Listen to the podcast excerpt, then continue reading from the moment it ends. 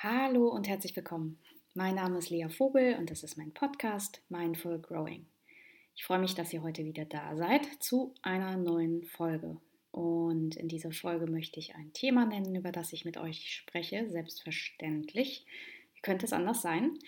Und ich möchte etwas ankündigen, ein Interview, das ich demnächst veröffentlichen werde. Das ist wieder auf Englisch. Ähm, ich hoffe, dass es diesmal möglich ist, das bei YouTube einzupflegen. Ich glaube, mit YouTube gibt es eine gewisse Art der Übersetzung für alle, die das äh, einfach schöner finden, praktischer finden, die das dann besser verstehen können. Ähm, ich mache das nicht äh, einfach aus purer Freude oder weil ich glaube, es wäre toll, einen größeren Markt damit zu erreichen, sondern ganz im Gegenteil.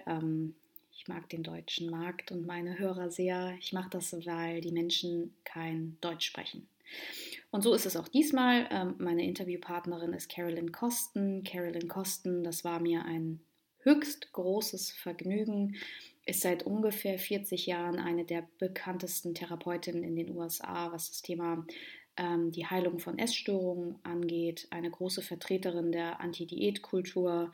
Sie äh, hat ja nicht nur neue Ideen und einen neuen Ansatz sozusagen etabliert, sondern ähm, auch erstmals das, ja, die Idee aufgebracht, dass, dass eine vollständige Heilung wirklich möglich ist, dass es also nicht nur ein Leben mit Essstörungen ist und dass es immer ein sensibles Thema ist, so wie wir das häufig kennen, äh, zum Beispiel bei den zwölf ähm, Schritten in, bei Alkoholikern. Ähm, sondern dass eben dieses wirkliche Heilen, der, ähm, die Körperakzeptanz, der Umgang, der natürliche Umgang mit sich und seinem Körper, mit Nahrung, ohne auf Diäten zu sein, ohne ins andere Extrem zu schlagen, ohne emotionales Essen, sondern wirklich ähm, ja, intuitives Essen ähm, und ein freier Geist, ähm, Akzeptanz und Zufriedenheit mit sich und dem eigenen Körper, dass das möglich ist. Und ich habe sie damals wie heute ähm, als sehr wichtig eingeschätzt. Ich habe ihre Bücher verschlungen und sie hat sicher einen großen Teil beigetragen zu meinem, ja, zu der Art, wie ich damals geheilt bin, zu ähm, der Art, wie ich mich dem Thema angenähert habe und auch ganz sicher der Hoffnung, die sie sozusagen mitgegeben hat, mir und auch vielen anderen, nämlich, dass es wirklich möglich ist, da ganz, ganz rauszukommen. Und dieses Interview, das möchte ich eher gerne in der kommenden Woche, davon gehe ich aus, möchte ich gerne veröffentlichen. Und somit auch da vielleicht nochmal ein kleiner Hint. Ich hatte das immer mal wieder angedeutet, das Thema ähm, Körperakzeptanz, ähm, Essstörungen, aber auch ungesundes Essverhalten, ob emotionales ähm, Essen, Binge-Eating, ob restriktives Essen, ob es wirklich eine ähm, Essstörung ist oder in großen Anführungszeichen nur ein ungesunder Umgang mit Essen und dem eigenen Körper, Körperablehnung. Das wird hier definitiv mehr ähm, Raum finden. Das hat einfach was mit einer Spezialisierung zu tun, die ich im, so in dem in der letzten Zeit eingeschlagen habe, die für mich einfach total wahnsinnig gut zu meinem Ansatz der IFS-Arbeit passt, der Teilearbeit passt. Und ich werde die Folgen immer kennzeichnen, sodass die Menschen, die das nicht so spannend finden, für die das vielleicht einfach nicht das richtige Thema ist, das Thema nicht anhören müssen. So viel dazu.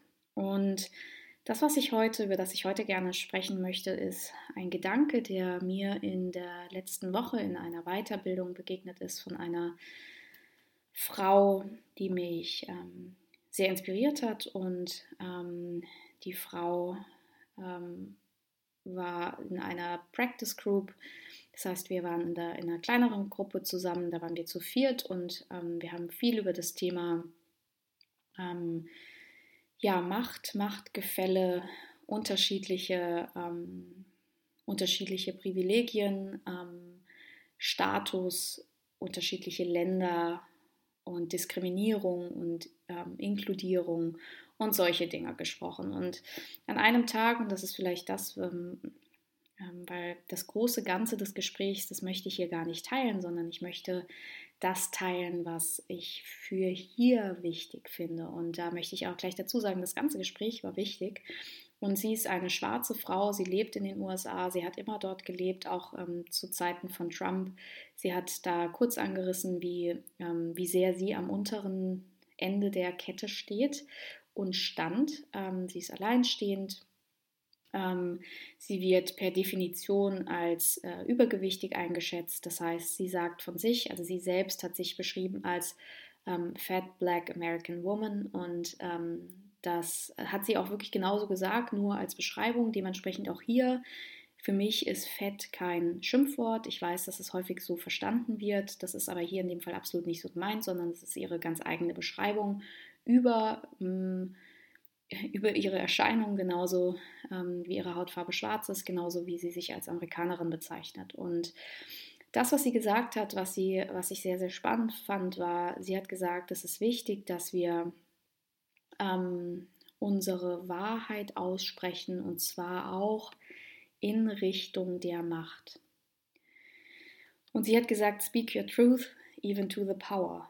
Und ähm, ich fand das sehr, sehr wichtig und ähm, möchte den Zusammenhang erklären, warum ich das wichtig finde, und zwar auch für jeden von uns und nicht nur ähm, im, in Bezug auf Rassismus, auf Diskriminierung, sondern warum es einfach wahnsinnig wichtig ist.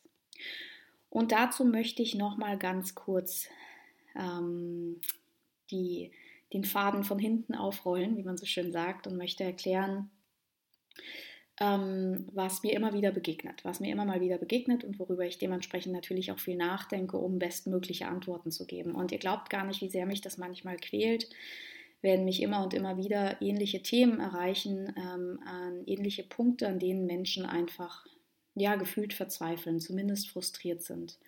Und diese Punkte sind oft die, ich habe da ja auch diverse Podcast-Folgen schon aufgenommen, ähm, dass wir einen zu hohen Anspruch haben, was die Geschwindigkeit unseres Heilens angeht. Ähm, natürlich auch die Diskrepanz zwischen kognitiven Verständnis und ähm, emotionaler Heilung. Das heißt, theoretisch wissen wir das doch schon, aber es fühlt sich noch so anders an.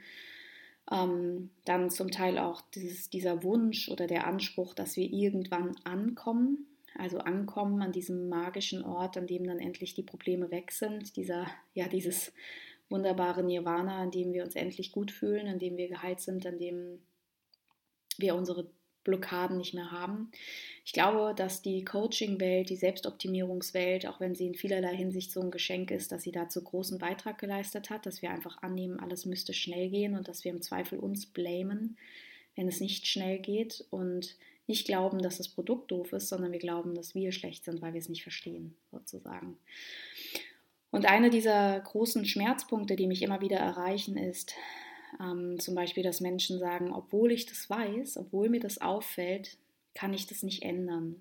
Und ich weiß nicht, ob ihr in den Podcast-Folgen euch erinnert, ähm, immer mal wieder spreche ich von diesen drei Räumen des Lernens.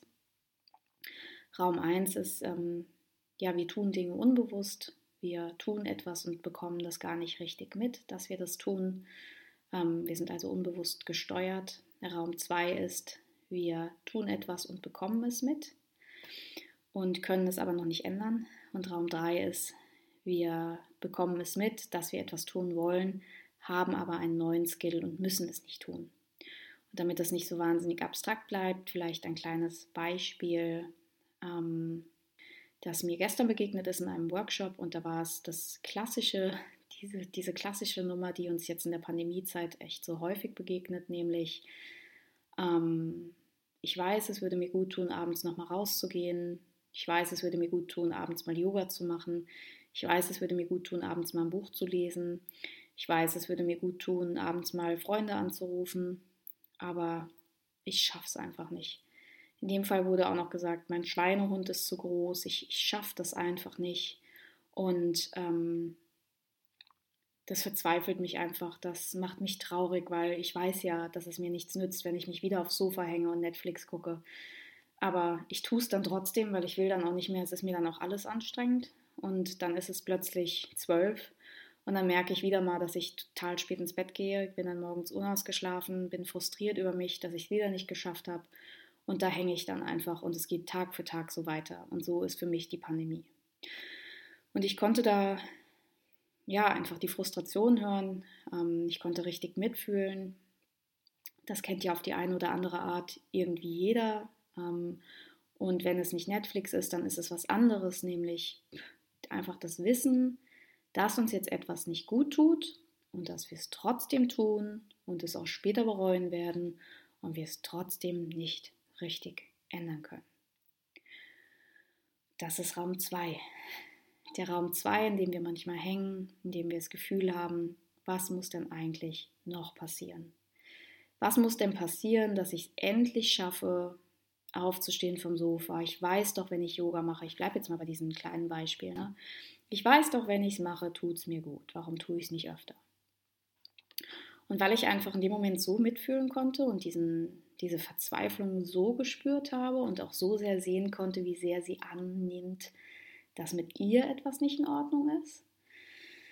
Und ich genau das so häufig erlebe, nämlich dass wir uns dann darüber bestätigen, dass wir schlecht sind, dass wir uns darüber bestätigen, dass wir faul sind, dass wir uns darüber bestätigen, dass uns nichts mehr hilft und wir dementsprechend noch verlockter sind, im Außen nach Lösungen zu suchen, habe ich gesagt, dass man das Ganze doch mal versuchen muss, differenzierter zu betrachten, nämlich in dem Moment, in dem wir abends uns aufs Sofa legen wollen und ähm, Netflix gucken wollen und wirklich das Gefühl haben, wir tun es, obwohl wir was anderes auch möchten.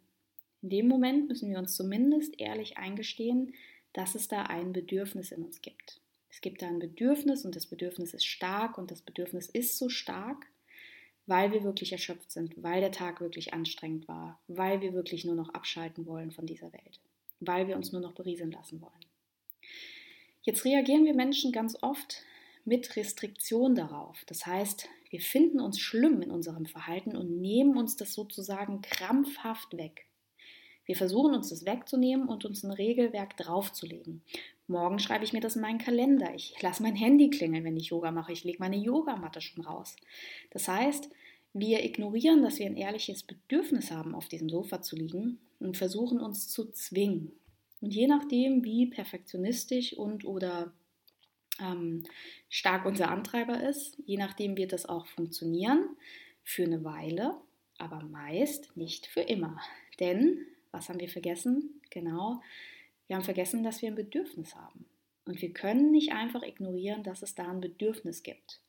Und wir können nicht einfach etwas drauflegen auf einen Teil in uns, der ein Bedürfnis hat, nämlich uns zu betäuben, uns Pause zu gönnen. Das können wir nicht ignorieren.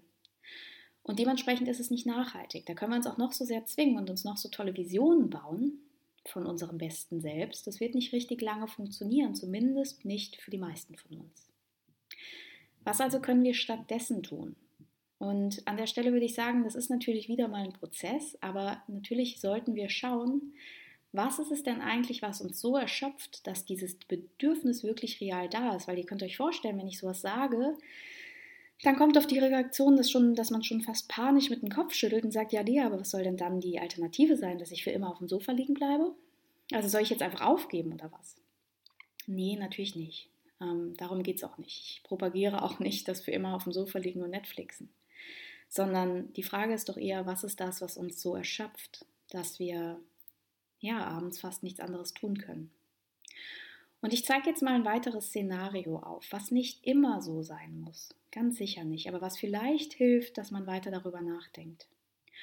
Und stellt euch doch mal vor, wir haben abends das Bedürfnis, auf dem Sofa zu liegen, weil wir schon immer irgendwie vom Wesen her dazu geneigt haben, dass wir unsere Grenzen nicht richtig verteidigen, dass wir die Harmonie bevorzugen und deshalb nicht in den Konflikt gehen, dass wir lieber Ja sagen statt Nein, dass wir lieber noch ganz kurz jemandem Gefallen tun, statt uns um unser eigenes zu kümmern.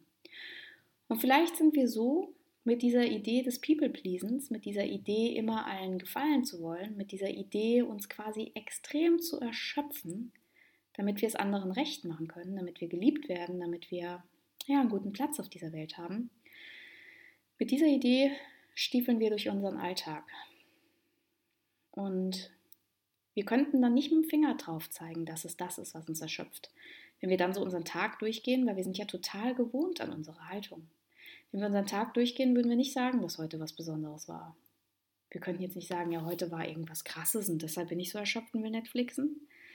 Sondern es ist etwas, was über lange Zeit immer wieder unseren Tank geleert hat. Und an der Stelle komme ich wieder zu dem, was meine liebe Kollegin gesagt hat in ihrem Fall ein bisschen anderes Beispiel, aber die Idee, sprich deine Wahrheit, sogar in Richtung Macht. das ist etwas, was ich nochmal, also was mich massiv bewegt hat, nochmal neu zum Denken angeregt hat und was ich hier gerne teilen möchte. Denn was genau meint sie damit? Erstmal, sprich deine Wahrheit. Ja, das lässt sich leicht sagen, ist aber gar nicht so leicht auszuführen. Ne? Denn erstens, was ist denn unsere Wahrheit? Dafür müssen wir uns schon gut kennen. Oder aber wir müssen unsere Störgefühle, die wir manchmal so in der Bauchregion fühlen, nämlich, dass sich da was krummelt, dass sich da was unfair anfühlt, dass sich da was schlecht anfühlt, das müssten wir ernst nehmen und für dieses Gefühl sprechen. Und zwar auch in Richtung Macht, das heißt auch da, wo die Macht sitzt.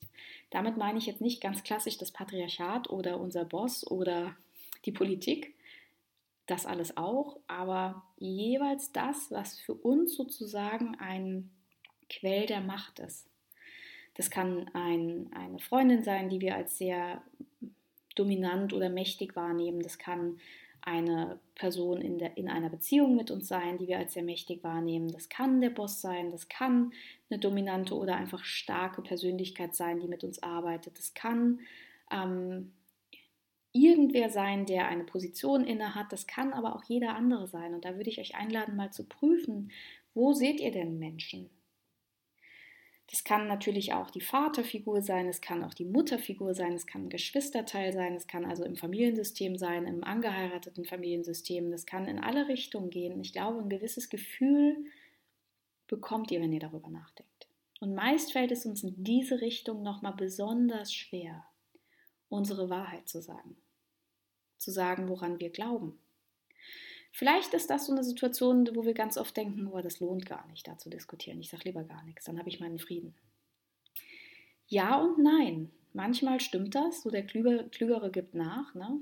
Und manchmal ist das nichts als eine, eine alte Weisheit, die insofern nicht mehr stimmt, als wir wirklich permanent was runterschlucken müssen. Und das erschöpft uns. Manchmal macht es uns sogar wütend, und dann müssen wir die Wut unterdrücken und das erschöpft uns auch. Das heißt, wir müssen eine Menge, was wir sind, unterdrücken. Und die Wahrheit zu sprechen, auch wenn es nicht hochdramatisch ist, wieder in dem Beispiel meiner lieben ähm, Kollegin oder Mitteilnehmerin. Sie hat in dieser Practice Group angesprochen, dass sie etwas nicht fair fand. Das, was sie nicht fair fand, das war vor zwei Tagen. Das hat sie nicht mal selbst betroffen.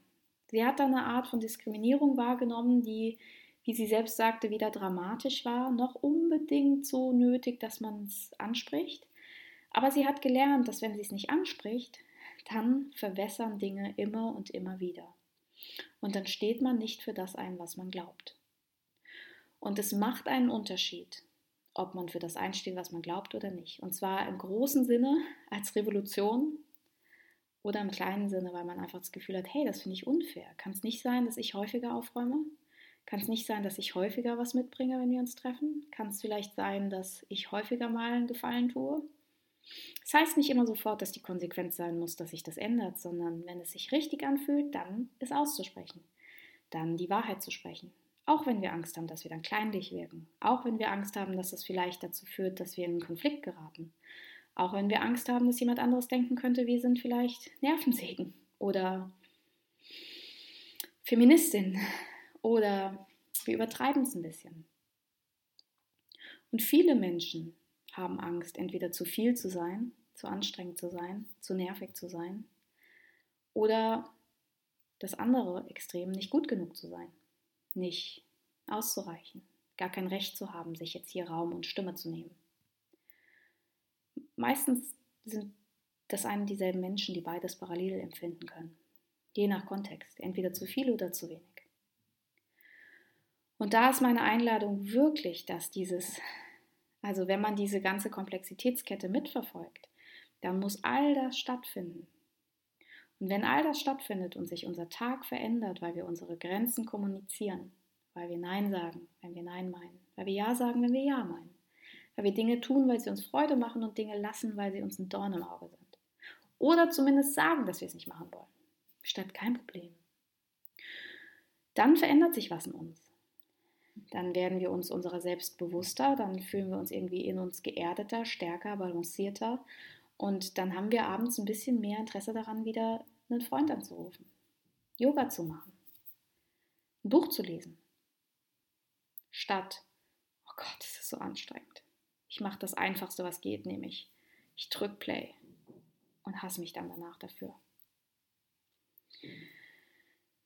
Ja, sprich deine Wahrheit. Auch und vor allem in Richtung Macht. Und das geht immer dann, wenn wir bei unserer Wahrheit bleiben, bei unserer persönlichen Wahrnehmung. Ich-Botschaft heißt ja nicht, du bist falsch und das sage ich dir jetzt, sondern meine Wahrnehmung ist das. Das kann ein Gamechanger sein. Und das kann uns von Raum 2 in Raum 3 bringen. Und es ist so viel hilfreicher, diesen Pfad zu gehen, als sich große Visionen oder Mantren vorzupredigen und dann enttäuscht zu sein, dass wir es nicht machen. Es gibt Menschen, die laufen erfolgreich in ihrer Yogamatte vorbei und zwar Tag ein, Tag aus, selbst wenn sie sie so platziert haben, dass sie darüber stolpern. Irgendwann lernt man so einen Ausfallschritt, damit man das einfach gut umgehen kann. Also wir sind an der Front wirklich kreativ. Und das ist auch gut so, weil dadurch versuchen wir, unsere Bedürfnisse wahrzunehmen. Zumindest soweit das noch geht. Und ja, das wollte ich teilen mit euch. Ich wollte das teilen mit euch. Ich wollte einladen zum Überlegen, wo, wo bin ich noch nicht ehrlich, wo sage ich noch nicht das, was ich brauche, denke, fühle. Und ich will einladen zum Stimme erheben, zum Wahrheit sprechen. Ähm, je stärker wir sind, desto weniger kann uns der gesellschaftliche Schwachsinn auch was antun. Und ich glaube, das ist wichtig, das zu wissen. So findet Persönlichkeitsentwicklung statt. Und das ist manchmal ein bisschen langsamer, aber es ist immer authentisch und ihr wisst ja, das ist mein Plan. Somit vielen Dank fürs Zuhören. Ich freue mich wie immer über Nachrichten, über ähm, idealerweise positive Bewertungen. Ähm, und ich freue mich, wenn ihr Anregungen habt und ich freue mich, wenn ihr auch in den nächsten Podcast reinhört, den Podcast mit Carolyn Kosten, der mir ein großes Herzensthema ist. Bis bald. Tschüss.